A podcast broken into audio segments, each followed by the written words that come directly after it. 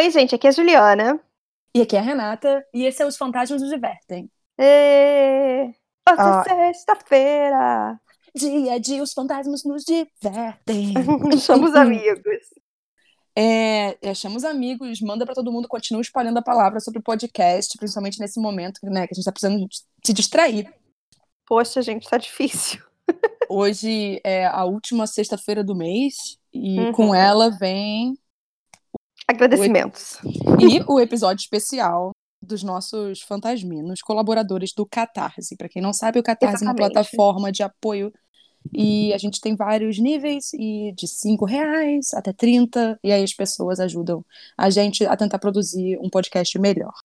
Você quer ir alternando os nomes que a gente vai agradecer? Cada uma falar um? Pra ficar Claro. bonitinho, parecer que a gente é organizada? Tá, eu vou começar. Queremos agradecer nossos apoiadores. Eu ia falar as meninas, mas é que eu vi que tem um nome no meio que eu não quero só falar antes, porque, né? Então vou começar pela Keita, obrigada. Daniels, muito obrigada também. A Vans. A Carol, que já virou quase uma amiga íntima nossa. Exatamente. O Eric, que no caso é um amigo íntimo seu. no caso, meu noivo. e a Paula, que foi a nossa última fantasmina a ingressar. Muito obrigada a todos por acreditarem na gente e nos apoiar, principalmente nesse momento que tá meio turbulento. Eu quero só dizer que quando- eu não posso escutar acreditar na gente, que eu penso assim, acreditar no meu potencial. É exatamente isso, Juliano. Mas é isso mesmo. É, a gente botou pra jogo lá no grupo qual seria o tema. Sim. Falou Lula com várias Nossa. sugestões. Renata? Ai, é que você começou a falhar demais pra mim. Eu não tava entendendo nada que você tava falando. Aí eu fiquei, será que só pra mim? Ah, não, sim. É, Agora tá direito. Pronto, desculpa. Escolhemos lugares assombrados. Uhum. no geral. E tiveram várias sugestões dos fantasminas. Uma das Sim. sugestões foi tão boa, mas tão boa, que a gente vai guardar, que é pra fazer um episódio especial só sobre a Irlanda. Spoiler! Vai ter só, vai ficar Enya tocando de fundo o tempo todo. Sail away, sail away, sail away. Pronto, é isso que eu tenho a dizer. Vai Nada, mentira, porque o que mais tem é música boa na Irlanda e desculpa, a Enya não tá perto do topo, não. Eu ia falar que ia Bewitched? tocar The Course, tá? Minha paixão. Porém, tem The Course, tem Glenn Hansard, tem Mas Rosier. tanta gente. Rosier, meu marido, como é sempre importante dizer o título todo, né, do nome dele. Uhum. É. Ah. Aquela. E aí a gente vai deixar esse pra depois. É, eu acabei decidindo por um dos lugares assombrados que a Daniers sugeriu. Ela mandou um link com vários lugares assombrados de São Paulo. Uhum. E eu escolhi um, aleatório. Fui lendo assim, ah, vamos pegar esse. E quando eu vi, tinha bastante material. Eu fiquei bem satisfeita com a minha escolha. Então, obrigada, Daniers. Eu vou falar do edifício Martinelli. Ele é localizado no centro de São Paulo. Ele é um edifício que, apesar de sua história luxuosa, tem um passado turbulento e é considerado por muitos assombrado. Ruídos são escutados quando seus corredores estão vazios e alguns dizem ver o fantasma de uma jovem loira sem rosto andando pelos cantos. Mas será que isso tudo tem fundamento? Então, vamos lá. Uma curiosidade interessante é que o autor André Bianco, ele cita o prédio no livro O Turno da Noite, que é uma continuação de Os Sete e Sétimo, se eu não me engano, eu acho. Uhum. Eu só li Os Sete quando eu tinha 13 anos e eu achei esse livro muito bom. É sobre vampiros, mas eu achei legal, achei uma abordagem um pouco diferente, enfim. E o ed- Hum. Eu fui jogar no Google porque eu só queria confirmar a fachada, porque eu tava com Uhum. ideia na cabeça que ia ver se era esse mesmo ou não. Hum. Você viu as fotos? Eles reabriram um tempo atrás o terraço. Você Uhum. viu as fotos do terraço? Hum. é, Não, bem, não vi. é bem creepy, na verdade. Eu não vi as fotos do terraço. Eu vou Mas- botar no Drive pra gente botar isso no Instagram. Não, não precisa botar, não, eu ponho. Ah, eu é? procuro pra Ah, procurar. É porque eu ia comentar sobre como ah, coisas acontecem no terraço positivas, no caso. ah, é positivo? Ah, tá. Ah, que bom. É, é, as pessoas podem ir lá tirar foto, porque tem uma das melhores, como eu disse, skyline Ai, de São Paulo. Dá Nossa. tirar um- pequeno vômito. É. Não, é, então, era, era isso. A matéria que eu abri era justamente falando isso, que eles tinham reaberto o terraço Mas é que eu vi a foto e fiquei, uh, ok. Mas a foto tá aí, ok. Você separa ela pra ver se é uma das diferentes que eu já tinha separado, tá bom? Tá, eu vou botar lá no drive de qualquer forma, então. É, pode botar.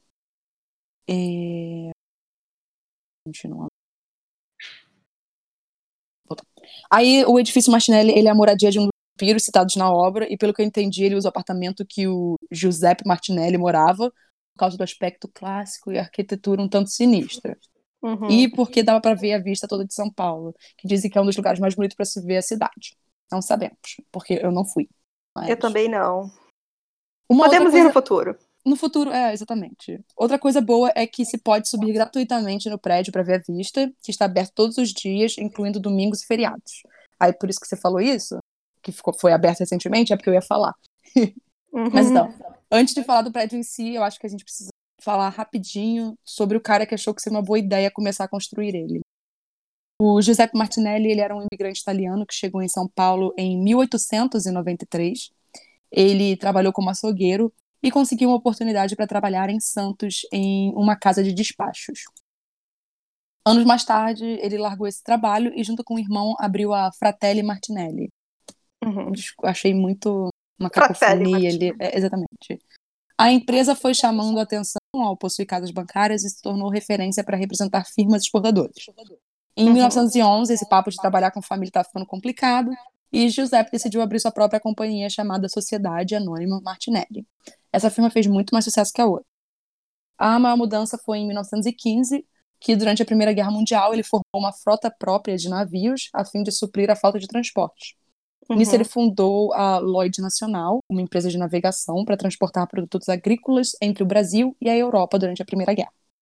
Aí eu vou dar um pequeno spoiler sobre a Lloyd Nacional. É que durante a década de 20, quem teve o controle acionário da empresa foi a Companhia Nacional de Navegação Costeira, do Henrique Lage. Ele é famoso no Rio por causa do Parque Lage. Uhum. Quando o Henrique Lage Gostamos. morreu. É.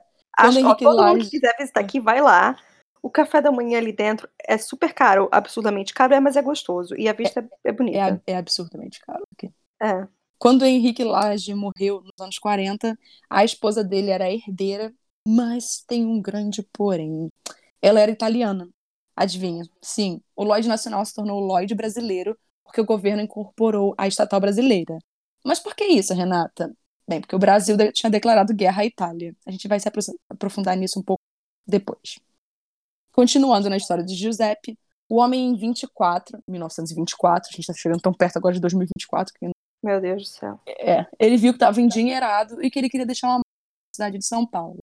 Logo, ele começou seu empreendimento mais famoso, a construção do edifício Martinelli, que viria a ser considerado o maior prédio não só de São Paulo, como do Brasil e da América Latina durante alguns anos. Originalmente, o edifício tinha sido projetado para ter 12 andares, mas acabou sendo finalizado com 30. Eu gosto que o projeto é de 12, mas olha, Ah, vamos aumentando. tijolo aí. Joga o tijolo. ele foi inaugurado ainda em construção. Uma loucura só. Principalmente porque naquela época um prédio tinha no máximo cinco andares. Imagina São Paulo cheia de prédios altos. Se tivesse uma câmera, vocês veriam minha reação ao falar isso, obviamente. Vou explicar essa história. O húngaro Vilmos Fillinger, ou William Fillinger, deve ser assim a pronúncia, foi o arquiteto responsável pelo projeto. E houve um grande motivo para o prédio ter sido inaugurado apenas com 12 andares em 1929. É que publicaram um artigo em que o edifício do jornal à noite, localizado no centro do Rio de Janeiro, seria citado como o mais alto arranha-céu do mundo, construído em concreto armado, com seus ilustres 22 andares. Ele foi mesmo considerado o maior da América Latina, do mundo naquela categoria, e ficou assim até 1934. Hashtag põe ketchup na pizza sim. O Giuseppe quis inaugurar logo para enfatizar É, o desculpa, eu progresso. discordo disso. Eu não consigo entender, mas tudo bem.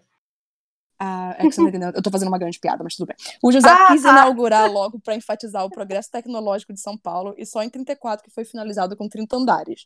Hashtag pode pôr purê no cachorro-quente também. Isso eu sou super a favor, na verdade. Então, eu sou a favor de qualquer coisa. Eu acho que cada um come do jeito que quer e vida que segue. Purê, gente, mas é que purê, purê tem que estar em tudo, entendeu? Purê é vida. Purê é amor.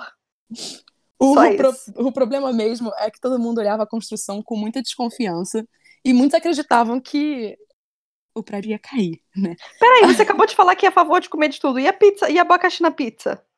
Então, não, não, não, não. É, eu não falei sobre sacrilégio, né, Juliana? É diferente. Então, vamos deixar bem claro, porque isso também é nojento. A única coisa, assim, dessas duas coisas pra mim é nojento é botar de fato a pizza no abacaxi, porque o abacaxi na Nossa. pizza, no caso. eu, eu falei errado, é porque eu falei errado. Exatamente. Meu Deus, não. Ai. Eu, só, eu só, só, só não gosto disso. O resto tá tudo bem. Olha, eu, eu como pizza com estrogonofe, que eu acho uma delícia. Mas olha só, botou aquele abacaxi na pizza, pra mim já criou problema. É, sim. Eu dando soquinho na mão. Não pode. É, nossa, parece que. Sabe quando alguém bate no microfone? É isso que ah. tava aparecendo. Eu tava batendo fazendo soquinho na mão, sabe? Não ah. pode. Ah. Então vamos lá. A construção ela chegou a ser embargada, mas usando materiais mais leves, o Martinelli acabou concluindo o sonho dele. Além disso, para provar que o prédio não ia cair, ele construiu um palacete para que ele e sua família pudessem morar no topo do edifício. Uhum. Não vai cair, tá, gente? Eu ainda vou morar aqui. Ok. Com essa ação, ele tinha esperança de atrair os afortunados da sociedade paulistana na época para se mudar para lá. Como a ideia de Giuseppe era oferecer um prédio com luxo nunca antes visto na cidade, ele chamou os irmãos Lacombe para desenhar a fachada. Eles são os responsáveis por projetar o túnel onde a Avenida 9 de Julho passa por baixo da Avenida Paulista. Uhum. Além disso, as portas eram de madeira de lei, as escadas tinham mármore italiano e o cimento veio da Noruega e da Suécia. Como vocês estão percebendo, o cara se empolgou real com a situação e me lembrou de mim fazendo os orçamentos da quebradeira do meu apartamento. Só que diferente dele, acabei procurando umas alternativas mais acessíveis. Com essa presepada toda, ele teve que pedir empréstimo de um instituto italiano para terminar as obras.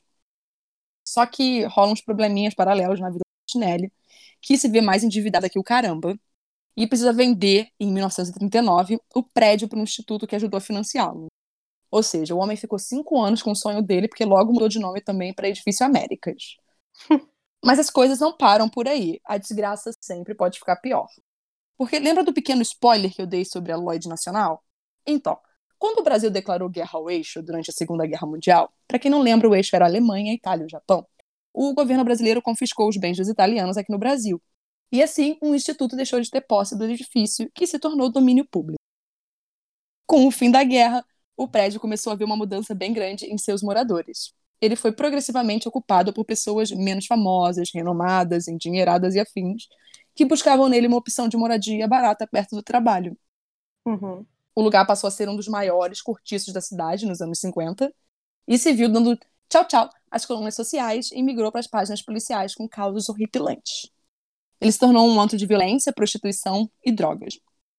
Tanto que nos anos 50, quando o abandono já estava escancarado, José Francisco, que trabalhava em uma joalheria no 19 andar, disse: Das 8 às 17 horas havia atividades exclusivas comerciais, com circulação de clientes joalheiros e alfaiates renomados, mas, a partir desse horário, até 7 horas da manhã, era um completo e perfeito prostíbulo, onde corria solto o tóxico, as bebidas e o comércio do sexo.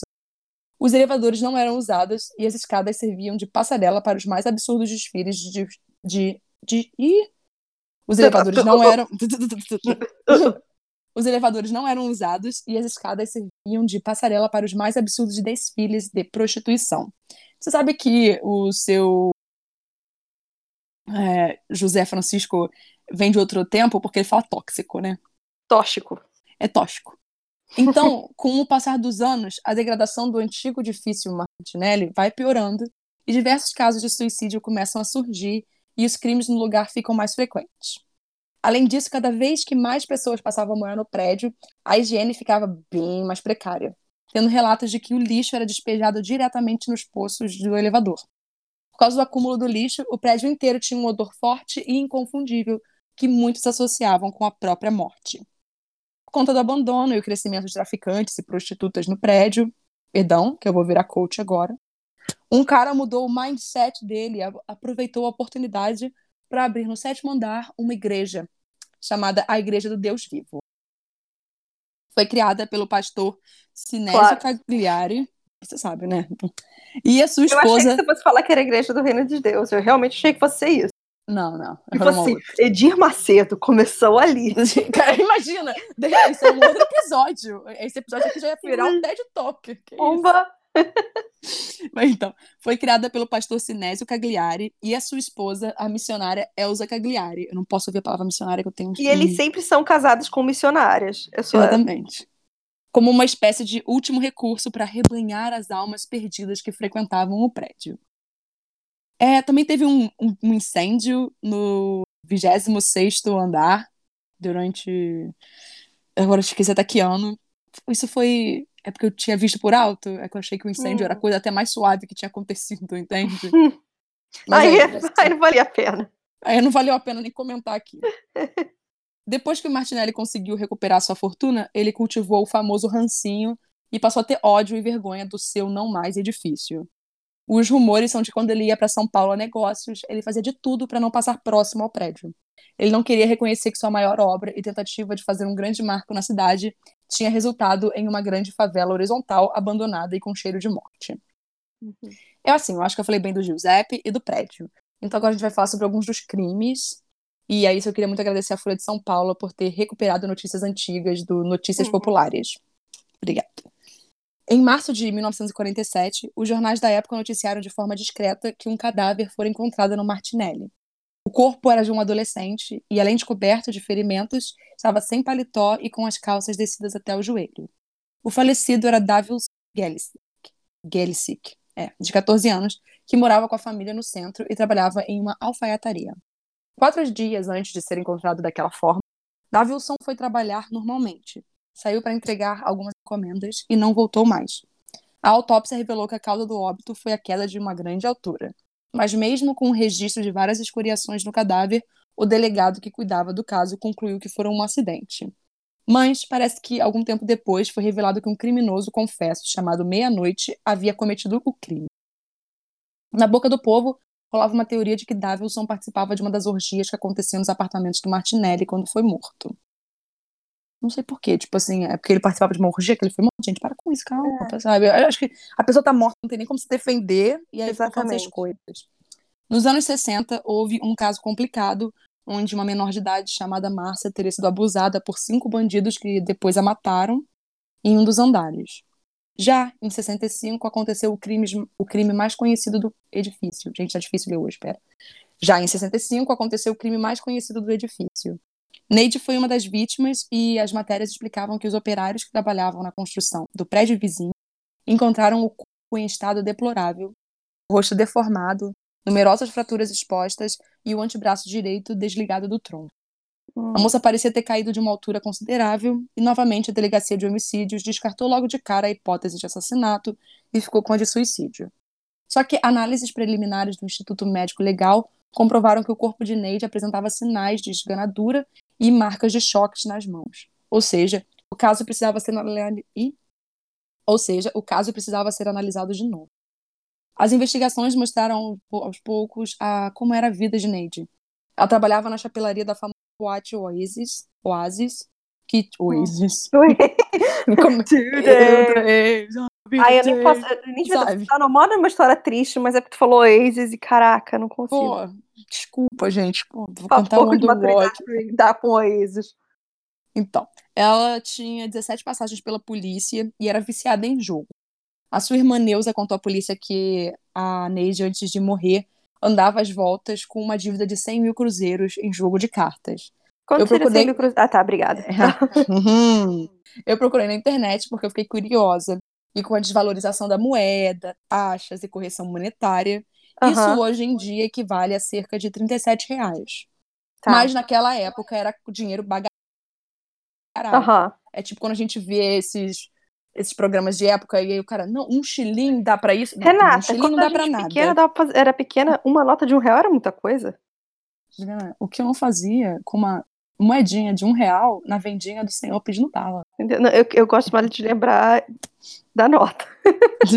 eu tenho a nota de um real. É, então. Pois Neide, é. Neide, ela não morava no Martinelli. E ninguém sabia dizer o que a levar até lá. Nenhum dos moradores ou frequentadores a viu entrar. E a polícia penava para descobrir o andar ou o apartamento do qual Neide caiu. Quando ela morreu, ela tinha apenas consigo um porta-moedas e a chave de seu apartamento. Em sua casa, a polícia encontrou um recado para a irmã: Voltarei logo. Apesar da dívida e da vida desregrada, ninguém acreditava que Neide cometera de fato suicídio e apostava na hipótese de tortura por causa das marcas de choques, Aham. que era uma pista, né? Logo depois ela morreu.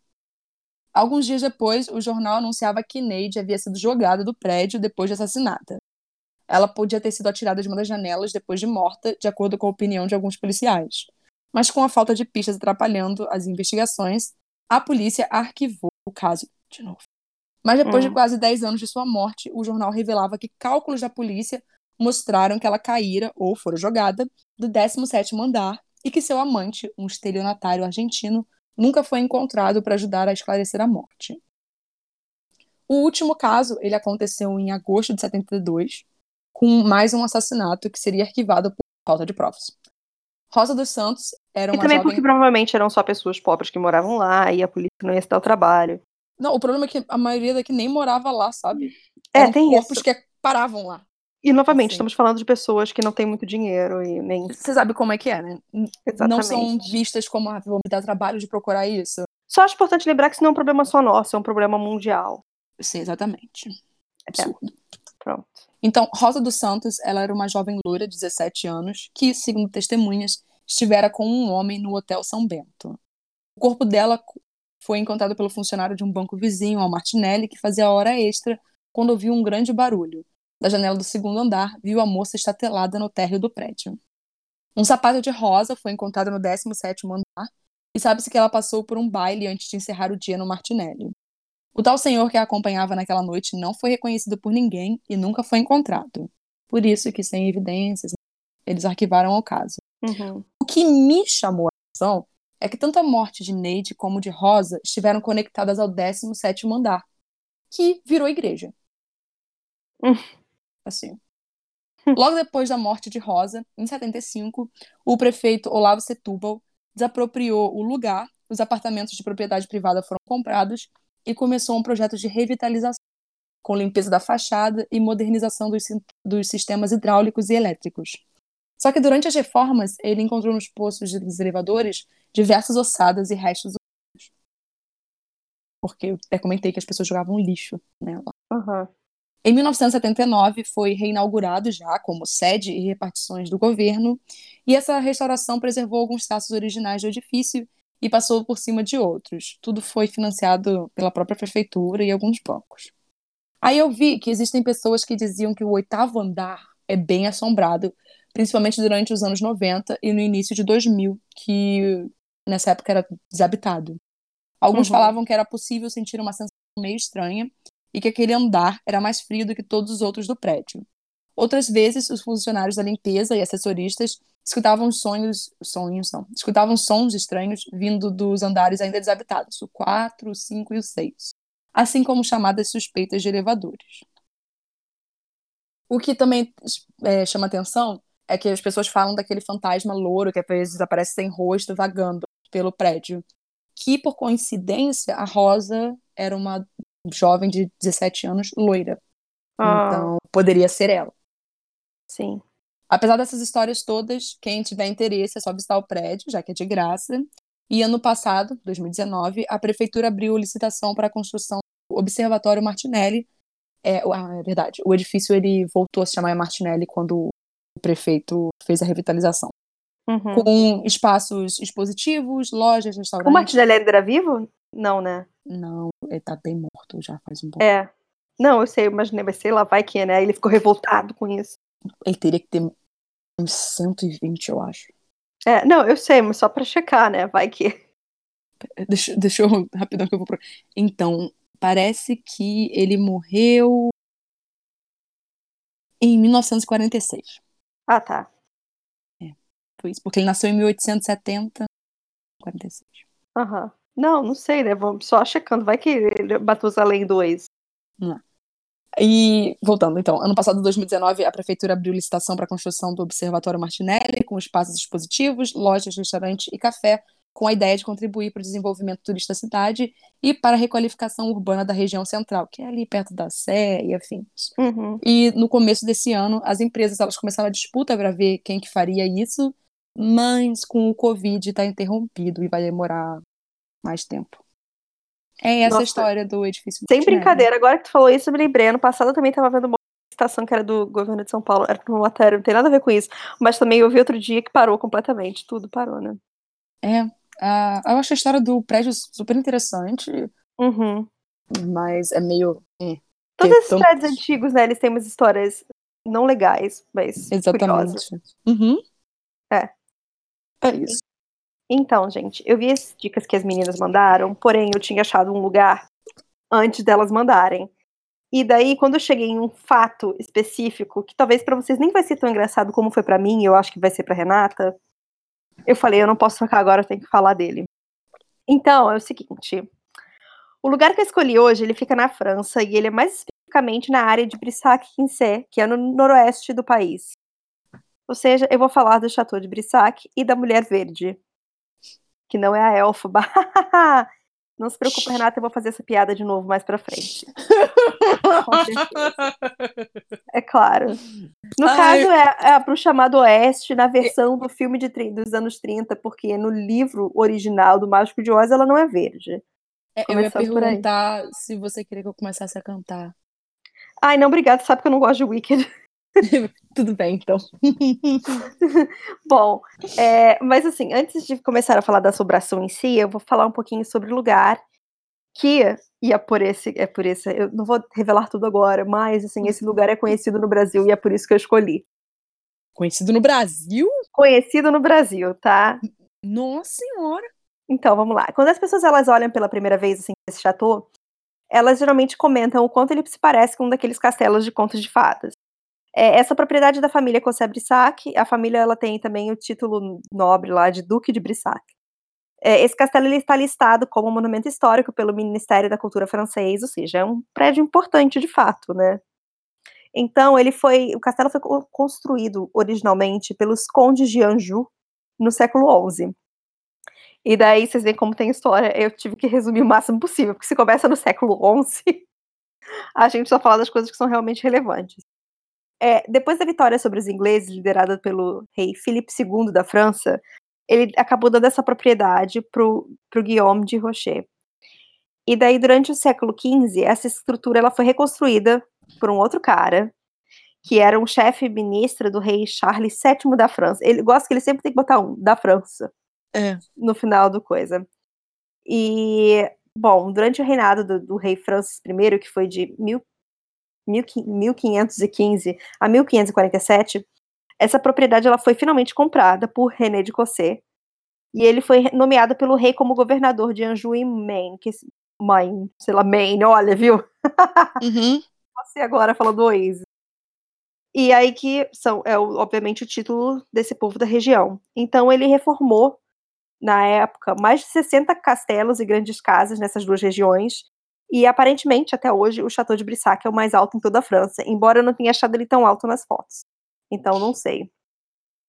Durante as guerras religiosas na França, esse chateau foi tomado em 1589 pelo líder protestante Henri de Navarre e o castelo ele foi quase destruído. E daí o Charles II de Cossé, na época, né, porque ele já era de Uhum. Cossé, ele ficou do lado desse Henri de Navarre, que obviamente se tornou rei da França. Então foi uma demonstração de gratidão por esse apoio. Ele acabou dando para o Charles a propriedade, o título de Duque de Brissac e o dinheiro para reconstruir o chateau em 1611. Eu, acho, eu ia achar isso tudo muito estranho. Por quê? O cara me dando essas coisas todas. Porque porque ele apoiou ele, daí foi assim que ele virou rei. entendeu? Ah, tá. Nossa! Você falou e eu fiquei. Nossa, É, aí depois. Aí ele deu isso e eu. Nossa, achava muito estranho ter ganho isso tudo. Aí ele apoiou. Ah, eu, ah. É, ele apoiou o cara que virou rei. É isso. Ok. E daí, bom, foi essa Faz reconstrução sentido.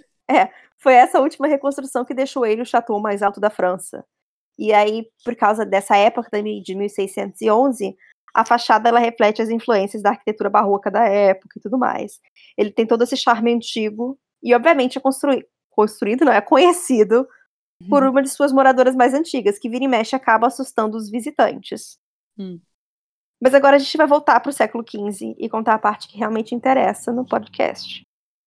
Até hoje, gerações da mesma família que herdam esse título de Brissac vêm sendo assombradas pela mesma entidade. Você ganha o título e ganha uma assombração também de presente. Dispenso, muito obrigado. Próximo. É, um duplo homicídio que aconteceu no século XV acabou fazendo com que esse Chateau de Brissac fosse conhecido pela Dama Verte, a mulher de verde, no caso, né? É, no século XV, Pierre de Bresse, ele é chefe dos ministros do rei Charles VII, e ele estava lá reconstruindo o castelo. Quer dizer, não ele, porque ele tem título e eu acredito que ele não ia reconstruir o castelo, né? Então, o filho dele, Jacques de Breze, era um grande nome na Normandia e ele herdou o chateau do pai e se casou com a Charlotte da França.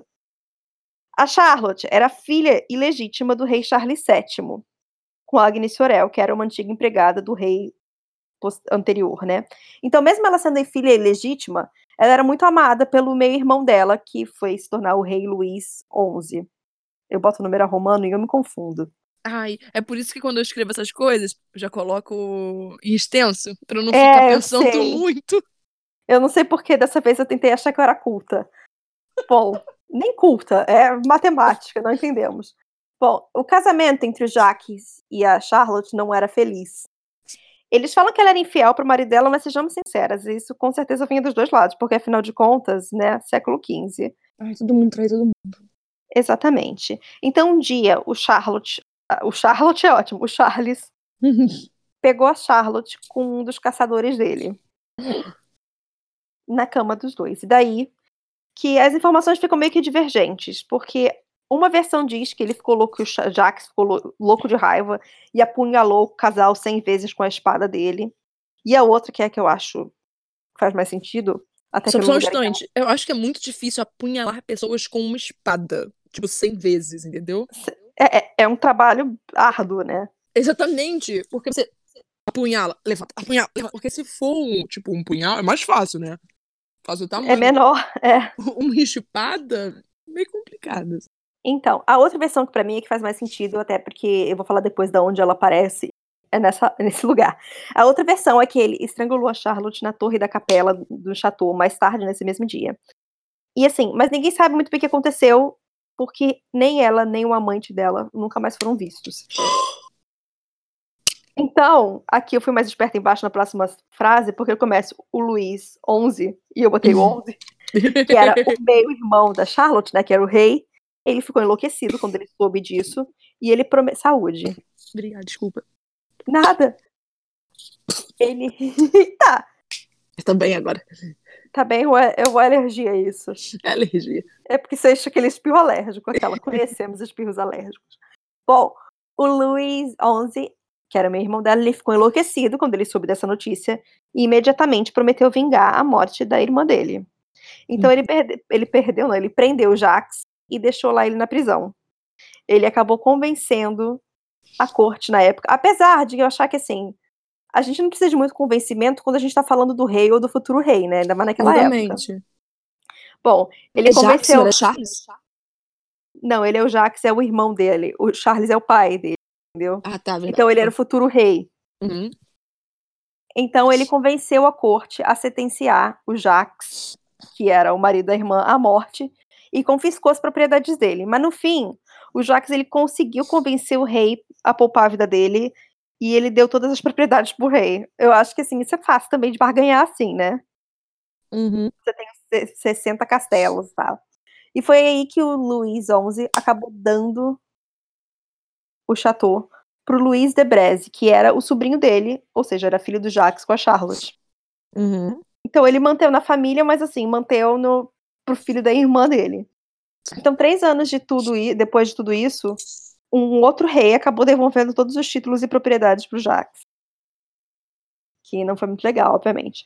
Sim. E aí, bom, depois disso, a família Cosse tomou posse do castelo no resto do século XV e é essa família que acabou ganhando esse título de Duque de Brissac e é até hoje que mora lá no Chateau. Obviamente não é da mesma da época, né? São os descendentes deles, mas todos continuam com os mesmos títulos. Eles continuam com os títulos e as assombrações? Exatamente. Ai, que sensacional.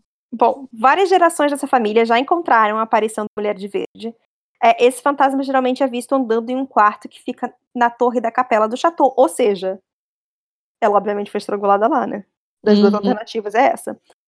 É, então, isso pra mim é o que justifica a segunda ideia do que aconteceu com a Charlotte.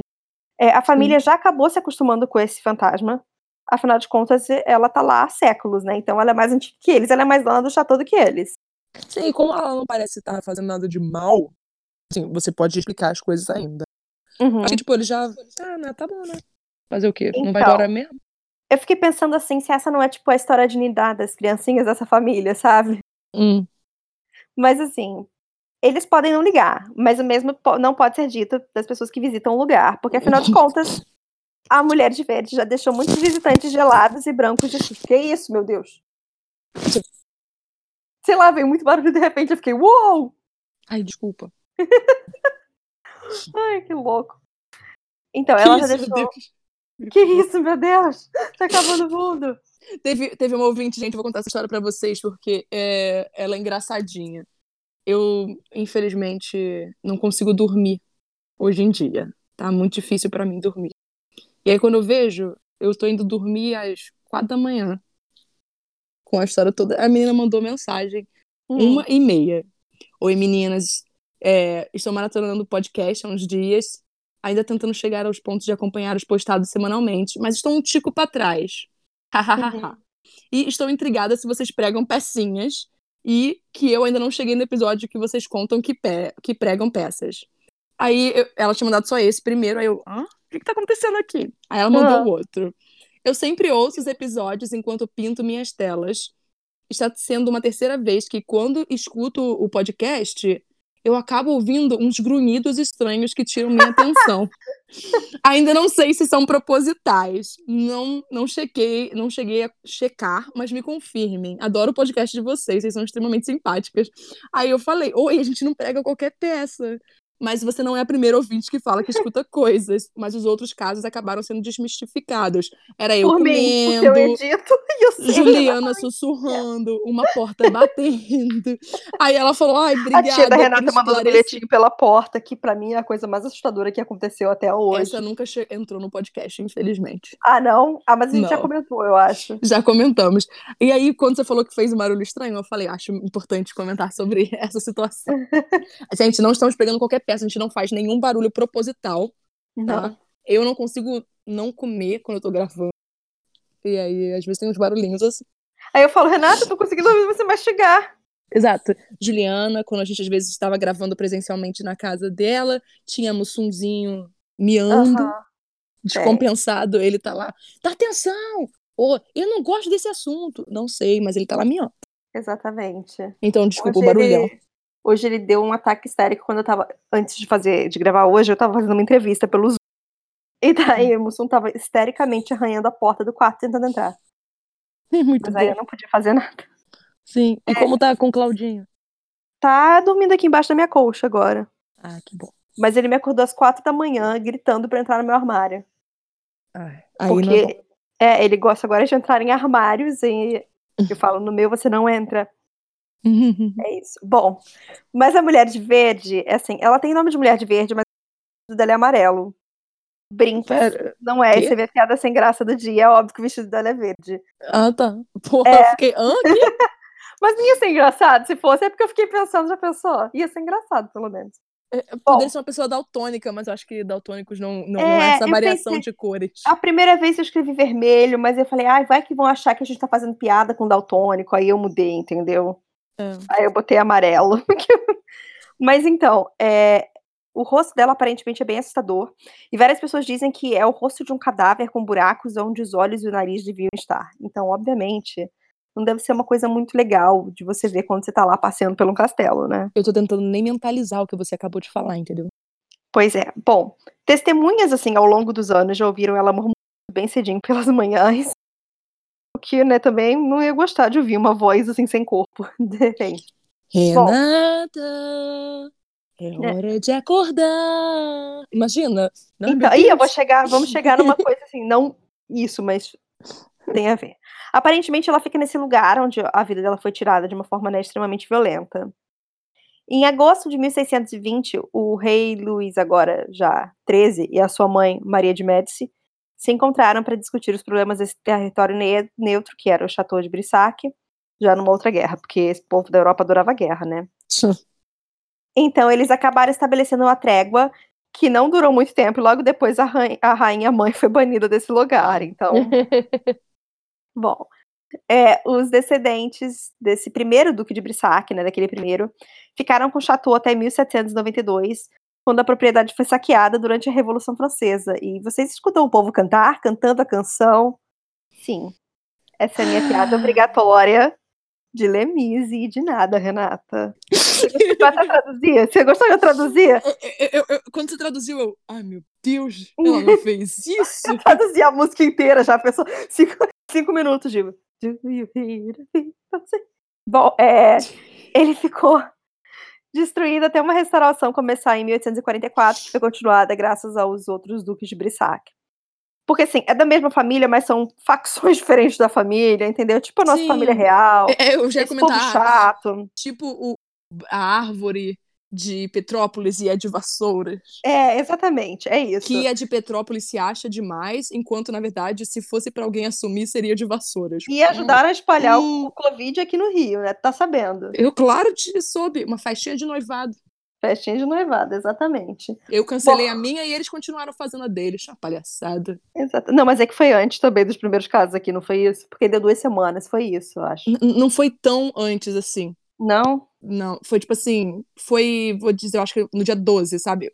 Já tava ah. tendo os casos, mas não vamos Mas é que foi, sei lá, no dia 15 que a gente começou a ficar de casa. Exato. É. Então, bem ou mal, coitados, eles. Coitados do caramba, porque coitados é uma proto-família real, né? Eu sei, Renata, mas assim, eu não posso culpar totalmente eles pelo Covid-19 no Rio de Janeiro. Ah, mas eu, se eu puder, eu culpo todo mundo. Vai, mas a gente gosta de culpar a família real de 90% das coisas, então. Exatamente. Okay. Bom, é, uhum. hoje o Chateau de Brissac ele ainda pertence à família José Brissac, e quem atualmente toma conta da propriedade é o Charles André. E eu vou falar brasileirado mesmo, porque para mim parece o nome de alguém aqui do Brasil, Charles André. Hum. É, então o nome dele é Charles André de Cosec Brissac. É, o Marquês de Brissac, que é o filho mais velho do François de Cosé Brissac, que é o atual Duque de Brissac, então é o filho dele que Toma Ai, François é um nome tão típico. Esse, a Guillaume pra mim é outro, porque todo francês que eu conheço chama Guillaume. Não sei o que, que é. Bom, é, o chateau ele tem sete andares e ele tá aberto pro, pro, pro, pro eita, para o público, para tours e para quem quiser passar a noite em um dos quartos. Quem quiser passar é. uma noite lá, pode ir no booking.com, que não nos patrocina, mas que a gente gostaria, principalmente depois da pandemia, pois uso ele sempre. Principalmente sempre, depois da pandemia. Sempre uso beijobooking.com. a suíte ela custa R$ 2.300 no dia que fiz a pesquisa, mas como o dólar só faz subir, Deus sabe quanto vai estar tá custando na sexta-feira que isso for ao ar, né? Hum. Então, assim, eu vi as fotos, achei bem cafona, com cara de sujo, mas a nota que eles têm lá é de 9.5, então deve ser bom, né? Pelo menos o serviço é bom. Então, o teatro de lá é o lugar do festival anual Val de Lor, e eu, eu, vou botar uma foto desse teatro porque eu achei assustador. Mas a melhor informação, e eu só fui saber disso no final da minha pesquisa, e é por isso tá, que. Eu... quem casou nele? Fala. Ninguém, então, calma que ninguém casou. casou ninguém casou, calma, mas eu faço piada com casamento. Peraí. Ah, tá. Esse chateau foi utilizado, abre aspas, por favor, porque foi assim que estava no Wikipedia em inglês, que eles botaram. Esse chateau foi utilizado pela revista brasileira de celebridades Caras. O que para alguns dos nossos ouvintes pode não significar nada, mas para nós duas, crianças dos anos 90, que crescemos com essa revista em nossas voltas, isso é muito animador. Peraí, uma, peraí eles já tinham. O, eles têm o castelo de caras, a ilha de caras. Eles uhum. precisam de ir em outro lugar? Pois é, eu não sabia disso, Renata. Eu achei maravilhoso. E eu falei, Vai, quase que um, eu chateau de caras. De... Exatamente. mas assim, tá, não é o castelo de Chantilly, mas é tão hum. importante quanto para mim. Pronto, hum. essa que é a piada do casamento, é o castelo Chantilly. Sim, Você eu, lembra? Eu sei quem casou, foi o Ronaldo e a Cicarelli, né? Cicarelli, casamento que durou quantos meses? Ai, nem seja, meu. Bom, é, durante meados dos anos 90, esse lugar também apareceu bastante no programa Iron Chef French Battles, que é japonês, e eu não entendi por que desse nome, mas tudo bem. É japonês? É. E ele também acabou aparecendo em um jogo criado para o Windows chamado Fate barra Stay Night. Eu nunca ouvi falar nisso, mas eu coloquei. E é isso, essa é história do Chateau de Brissac que saiu na Caras. Nossa, sensacional, gente. a melhor parte é a da Caras. É a da Caras, não é? Vale a pena escutar a história toda só para chegar na piada da Caras. Porque, Renata, quem nunca leu uma Caras no, no, esperando para ir no médico? E se você quer que a gente faça aquele nosso famoso círculozinho já que falamos da família real brasileira, proto-família real brasileira, Uhum. vale lembrar da época que Paola tava lá vendendo as pratarias pela cara. Nem, nem, e nem era dela, tá? Tá? As pratarias da Só tava família. fazendo propaganda. Exatamente, Renata, perdi a oportunidade. Olha que ciclo maravilhoso. Exatamente. Ah, perfeito, gente. Adorei, eu adorei a sua Uhum. escolha de lugar. tá? Obrigada. É só isso mesmo. Maravilhoso. Valeu a pena. Só porque a gente tem que falar da Caras, entendeu? Eu acho que a Caras não, não recebe atenção. Eu gosto, como ele- eu sempre acho ridículo que eles botam quando eles vão falar de al- alguém que tá namorando, sabe? Ou então viajou com o namorado. Eles Ah. botam assim, sei lá. Ai, Miguel, entre parênteses, famosa. 23, É. E sua amada, fulano de tal. Entre parênteses, 37. É, Eu não aguento com e sua amada. Essas cafona coisas. demais, É ridículo demais. É, Não, é porque sempre quando você olha, há muitas fotos também são super cafonas, quando eles estão tentando falar sobre Uhum. a, os, a elite, né? Uhum. Aí eu fico rindo. Ai, É, a Elite, mas tem muito sertanejo na capa. Não sempre. tô falando mal do sertanejo, só que assim, a Elite não gosta de se misturar, não é verdade? Exatamente. Não, porque você sabe que existem os ricos de, né? Uhum. E os E, e. É, e tem uma coisa que. Se tem uma coisa que rico, rico não gosta, é de novo rico. Por isso que eu disso. sinto saudade é da época da Vera Loyola, que ela me fazia rir. Ela botava a cachorrinha dela pra casar, organizava aparecia na vai nem saber do que você tá falando. Ah, eu sei, Renata, mas reprisou aí outro dia por amor. Era Tudo inspiração pra Meg. É isso, bombe. É, Aquela mostrando a idade. Então, gente, se vocês souberem de lugares assombrados, assim, famosos, não famosos, mandem Uhum. mensagem pra gente, manda um e-mail pra fantasmosnosdivertem.gmail.com. Por favor, a gente leia o futuro sustos dos fantasminos. Exatamente. E é isso. Tá bom, gente. Até terça-feira, então. Até terça. Tchau, tchau. Tchau. Bu!